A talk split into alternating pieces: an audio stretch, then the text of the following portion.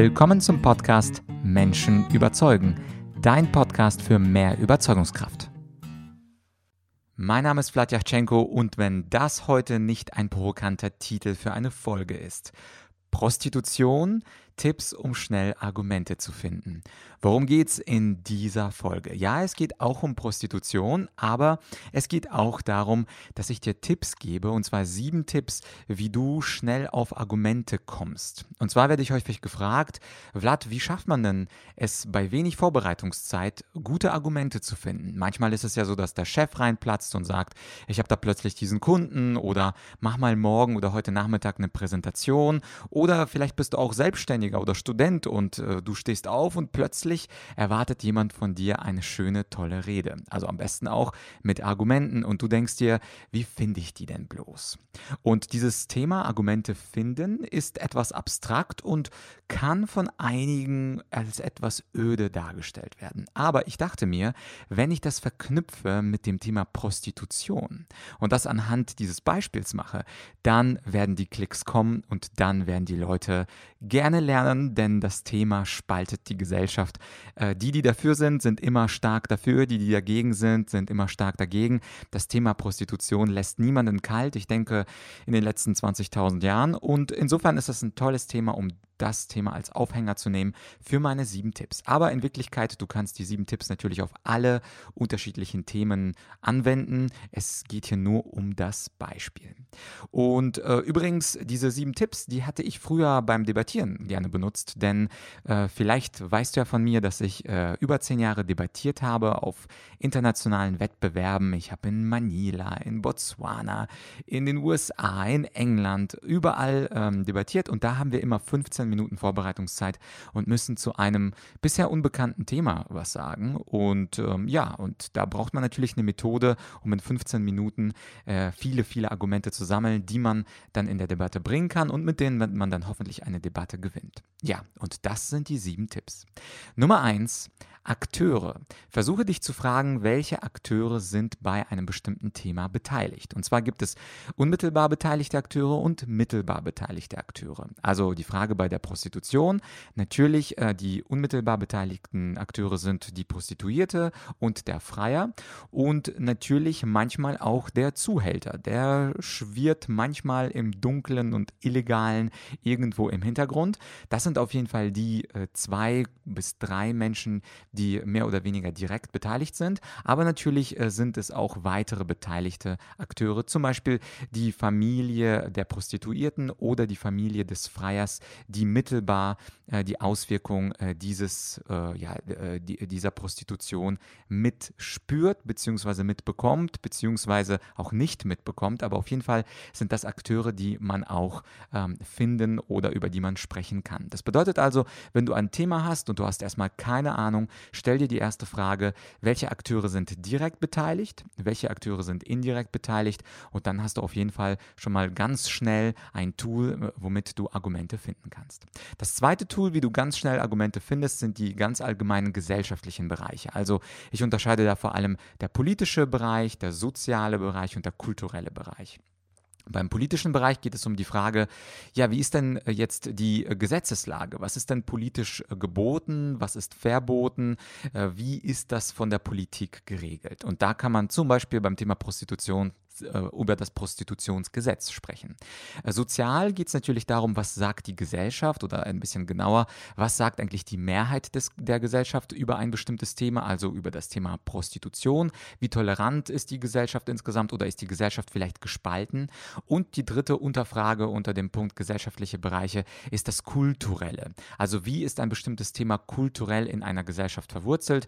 Im Bereich äh, der Prostitution kann man sich fragen, wie ist Prostitution eigentlich bei uns? Kulturell verwurzelt? Gibt es Hinweise in der Bibel, im Alten Testament, im Neuen Testament? Wie ist es ähm, in der Kultur äh, des Mittelalters und in der Kultur der Neuzeit? Wie sieht man es kulturell, äh, was die Prostitution mit Menschen macht und ob die Prostitution kulturell gewünscht ist oder nicht? Das war also der zweite Bereich, die gesellschaftlichen Bereiche, politisch, sozial, kulturell.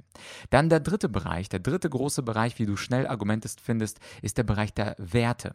Also da kannst du ganz ab abstrakt über Werte sprechen, die mit einem ganz bestimmten Thema zusammenhängen. Werte sind natürlich ganz abstrakte Ideen, wie beispielsweise im Bereich der Prostitution die Idee des Christentums oder allgemein unterschiedlicher Religionen. Wie stehen Religionen zu einem bestimmten Thema? Also wenn du Moslem bist, äh, spielt natürlich äh, für dich der Koran eine große Rolle. Wenn du Hindu bist, dann natürlich die Bhagavad Gita und ähnliches. Das bedeutet also, welche religiösen Werte spielen eine bestimmte Rolle, ähm, aber auch andere äh, nicht religiöse Werte, wie beispielsweise der Punkt Ehrlichkeit. Wie viel, äh, was macht Ehrlichkeit mit Menschen, äh, die in der Prostitution ähm, arbeiten, beziehungsweise die zu einer Prostituierten gehen? Was ist mit Freiheit? Freiheit für die Frau, Freiheit für, die, für den Mann. Was ist mit dem Bereich Sicherheit? Sicherheit für die Prostituierte. Und ähm, das sind ganz abstrakte Ideen, Ehrlichkeit, Freiheit, Sicherheit, Gleichberechtigung, über, an die du denken kannst, wenn du ganz schnell Argumente für oder gegen etwas brauchst. Also Punkt Nummer drei, die Werte. Punkt Nummer vier, das äh, ist das Critical Thinking, also das kritische Nachdenken über ein Thema. Und zwar stelle ich mir dann immer die Frage, was glaube ich ich eigentlich zum Thema Prostitution? Bin ich zum Beispiel dafür, bin ich dagegen? Wenn ich beispielsweise sage, Prostitution ist falsch, dann sollte ich mir die nächste Frage stellen, warum glaube ich das eigentlich? Also wie komme ich zu dieser Überzeugung, dass Prostitution falsch ist? Was ist mein Hauptgrund oder was sind meine zwei, drei Hauptgründe? Und dann versuche ich im Bereich dieses Critical Thinking auch mir die Frage zu stellen, naja, wo könnte ich denn falsch liegen? Was ist daran vielleicht nicht gut begründet? Oder gibt es vielleicht eine Gegenposition, die man ganz leicht ähm, dagegen sagen könnte? Das heißt, beim Critical Thinking geht es vor allem darum, sich selbst kritisch zu hinterfragen. Umgekehrt natürlich, wenn ich zum Beispiel glaube, Prostitution ist super, Prostitution hilft sowohl Männern als auch Frauen.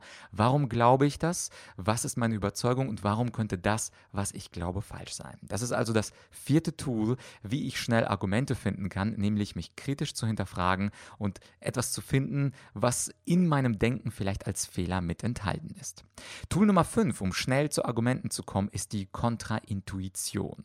Kontraintuition ist ein, ein Trick, wo du äh, an Dinge denkst, die beispielsweise ganz offensichtlich sind, zumindest auf den ersten Blick, ähm, und dann versuchst dagegen zu denken oder etwas ganz anderes, kontraintuitives zu denken, was also gegen dein Vorgefühl, gegen deine Intuition spricht. Und das hilft natürlich sehr häufig auch beim Argumentieren, wenn du gegen deine Intuition redest. Beispielsweise intuitiv beim Thema Prostitution denken wir, dass der Freier auf jeden Fall, egal wie, ähm, diese Dienstleistung genießt und dass er auf jeden Fall unabhängig davon, was jetzt die Prostituierte denkt und fühlt und in welchem rechtlichen oder auch Sicherheitsrahmen sie steckt, auf jeden Fall, dass der Freier immer in diesem Bereich, ähm, also häufig ist das ja der Mann, dass er da positiv rausgeht. Aber kontraintuitiv wäre es zu fragen, was könnten eigentlich Nachteile für Männer sein? Also Männer, die zu einer Prostituierten gehen, weil häufig denken wir, wie gesagt, intuitiv an Vorteile.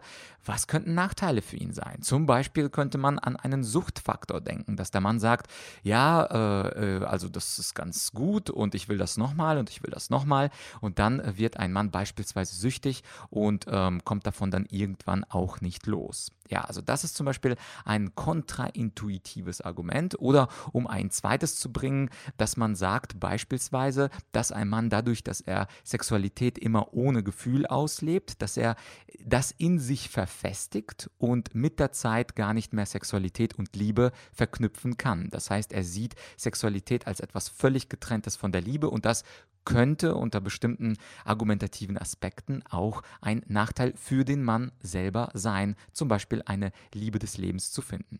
Das heißt also, bei dem fünften Tool, schnell Argumente zu finden, geht es um die Kontraintuition. Was denkt man intuitiv und dann spricht man eben dagegen. Ja, das sechste Tool, Argumente schnell zu finden, ist das sogenannte Pre-Buttal. Also das Rebuttal, das sind die Gegenargumente meines Diskussionspartners, so nennen wir das zumindest im äh, äh, debattieren. Rebuttal oder to rebut ist einfach etwas widerlegen. Und das Pre-Buttal, das sind die sogenannten Einwandvorbehandlungen. Das kennen die Vertriebler oder die Verkäufer unter euch. Äh, die Vor Einwandvorbehandlung kommt dann, wenn man als Verkäufer genau weiß, da kommt ein ganz bestimmtes Argument des Kunden, warum er nicht kaufen möchte. Und dieses Argument oder beziehungsweise diesen, dieses Statement werde, werde ich schon im Voraus selber entkräften. Das heißt also, im Bereich der der oder im Beispiel beim Thema der Prostitution kannst du dich fragen beim Pre-Battle, was wird mein Diskussionsgegner zu 99 Prozent sagen? Also beispielsweise, du vertrittst die These, dass Prostitution super ist, dass Prostitution legal sein sollte oder legal bleiben sollte. Und wenn du dann mit jemandem diskutierst, der sagt, nee, ähm, sollte verboten werden, dann kannst du dich fragen, was wird ein Mensch eigentlich sagen, äh, der gegen die Legalisierung von Prostitution ist?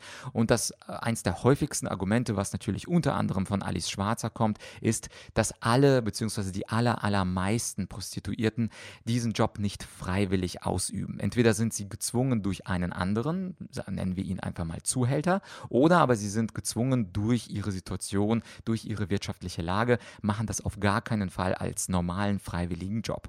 Und wenn du gegen so einen Menschen argumentierst oder mit so einem Menschen dich triffst oder beispielsweise schnell Argumente finden sollst, dann würde ich mir immer die Frage stellen, wenn ich eine These habe, ich bin für X, was wird mein Diskussionsgegner äh, sagen? Wie wird er argumentieren?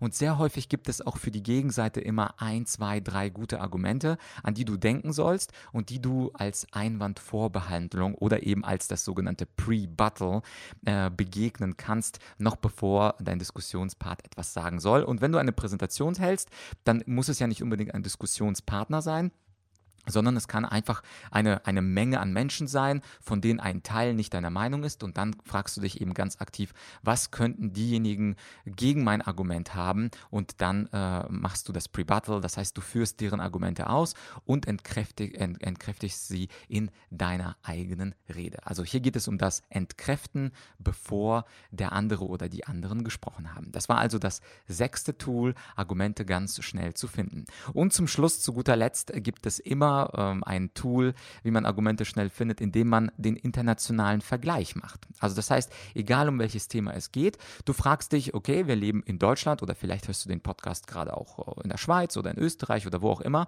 Es gibt ja immer in einem Land eine bestimmte Regelung und dann stellst du dir aber die Frage, ja, wie ist es denn eigentlich im internationalen Vergleich? Also gibt es Länder, die Prostitution anders betrachten? Zum Beispiel weißt du ja sicherlich, in einigen Ländern wie Deutschland ist es legal, in anderen ist das illegal, äh, wie beispielsweise in Frankreich Frankreich und es gibt Länder, die beispielsweise es ganz anders machen, wie Schweden, dass sie die Freier bestrafen. Das heißt, in den meisten Ländern werden die Prostituierten bestraft, also wenn die Polizei sie findet. Aber in Schweden, also das schwedische Modell ist, dass die Freier bestraft werden und die Prostituierten eben nicht. Und das ist zum Beispiel auch ein interessanter Punkt. Wenn du Argumente sammelst für ein Thema, dann mach doch eine kleine Google-Recherche. Wie wird dieses Thema in anderen äh, Ländern behandelt? Was machen andere Staaten bei diesem diesem Thema anders als zum Beispiel Deutschland oder Österreich oder wo auch immer du lebst.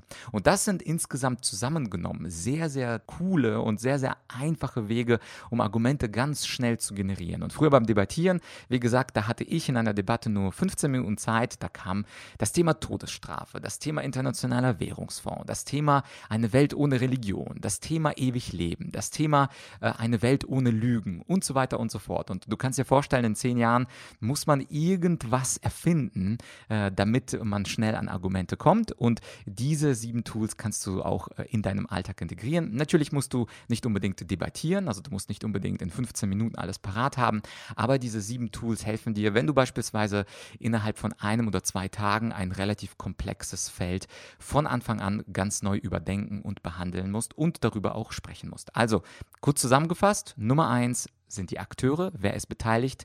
Nummer zwei ist die Frage der gesellschaftlichen Bereiche, politisch, sozial, kulturell was sagt die Politik, was sagt die Mehrheit der, Mehrheit der Gesellschaft, was sagt unsere Kultur über ein bestimmtes Thema. Nummer drei, über welche abstrakten Werte, religiöse oder auch nicht religiöse, kann ich sprechen. Stichwort Gleichheit, Freiheit, Sicherheit, Ehrlichkeit und so weiter. Nummer vier, das Critical Thinking. Was glaube ich zu einem bestimmten Thema und was könnte an meinem Denken falsch sein? Das Thema Nummer fünf, das ist in der Praxis immer das Schwerste, die Kontraintuition. Das heißt, was denke ich intuitiv? Intuitiv oder was würden die meisten Menschen intuitiv sagen zu einem bestimmten Thema? Beispielsweise Work-Life-Balance ist eine gute Idee und dann überlegst du dir, ja, was könnten denn eigentlich Nachteile einer Work-Life-Balance sein oder ähm, eines anderen Themas? Also da redest du gegen die Intuition. Nummer 6, das Prebuttal oder die Einwandvorbehandlung. Da behandle ich also die Argumente der Gegenseite in meiner eigenen Präsentation. Und Nummer 7, äh, der letzte Punkt ist der internationale Vergleich. Das heißt, ich spreche zu einem Thema und vergleiche, wie ist das bei uns geregelt, wie ist das in Papua-Neuguinea geregelt, wie ist das in Chile und wie ist das in Moldawien. Und das waren die sieben Tools, wie du schnell an Argumente kommst. Ich hoffe, dass dir mein Beispiel der Prostitution etwas geholfen hat, durch dieses relativ abstrakte Thema doch dennoch durch die Folge äh, gut durchzukommen. Und äh, mich würde natürlich auch interessieren, wie du das siehst. Also das heißt, wenn du einen schönen Kommentar hast zu dieser Folge, kannst du das natürlich sehr gerne an podcast.argumentorik.com senden. Ansonsten freue ich mich natürlich, wenn du den Podcast abonnierst, falls du es nicht schon getan, getan hast, den Podcast empfiehlst und wenn du ihn irgendwo im Netz gefunden hast, gerne auch weiterleiten, liken und sehr, sehr gerne auch empfehlen.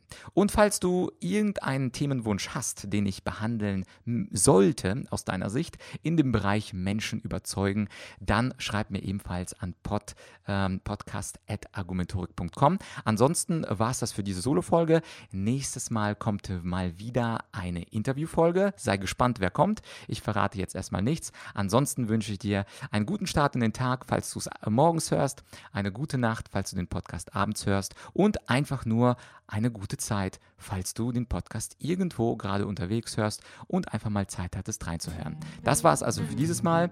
Sieben Tools, wie du schnell Argumente findest und wir hören uns bald wieder.